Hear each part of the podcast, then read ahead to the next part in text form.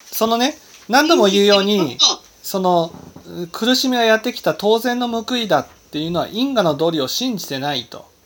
ねはい。その、その人は因果の道理の報いで苦しんでるんだから、はい。その相手に対して苦しめっていうのは、苦しんでないと思うから、だから思うことじゃないですか。うん。ね。だって、その人はもう因果の道理の報いで苦しんでるんだから、苦しめって思わなくても苦しんでるんですよ。はいその人にさらに苦しめっていうふうに思うっていうことは、ええそれは、その、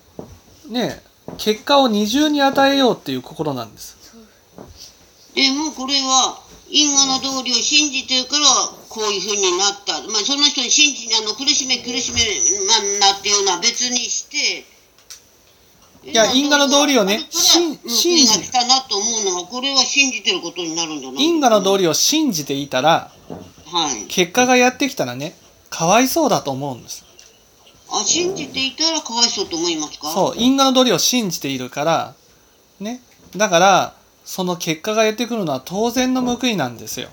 はい当然の報いあっ分かんなてい。で苦しんでるかわいそうだなってそういうふうにことってことですそうそうそうそう例えばね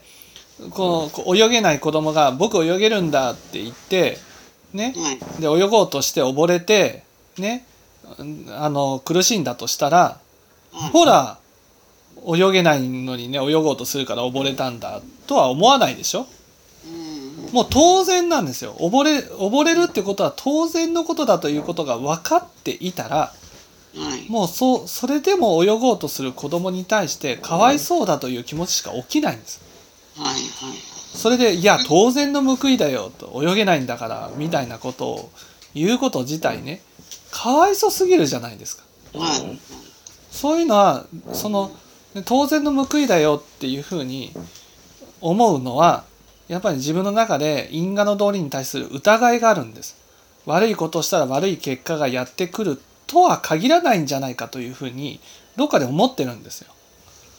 だだから疑いがある。んです。だから悪いことをしたらね、その悪いことをした人は苦しんでほしいって思ってるんです。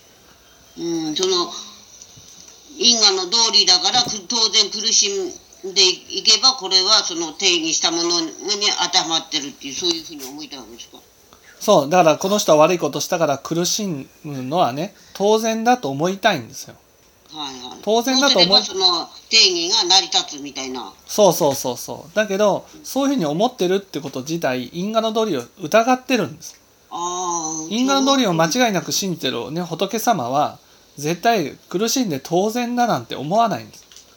ああまりにも当然すぎることに対して当然だなんていうふうに思わないんですよ。当然すぎることに対しては。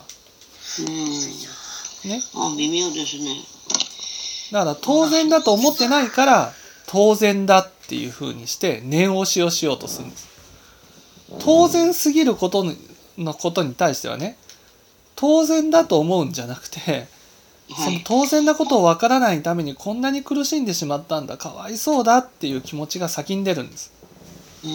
因果の道理をは。本当に信じていたら当然だなんていうふうには思わないんです。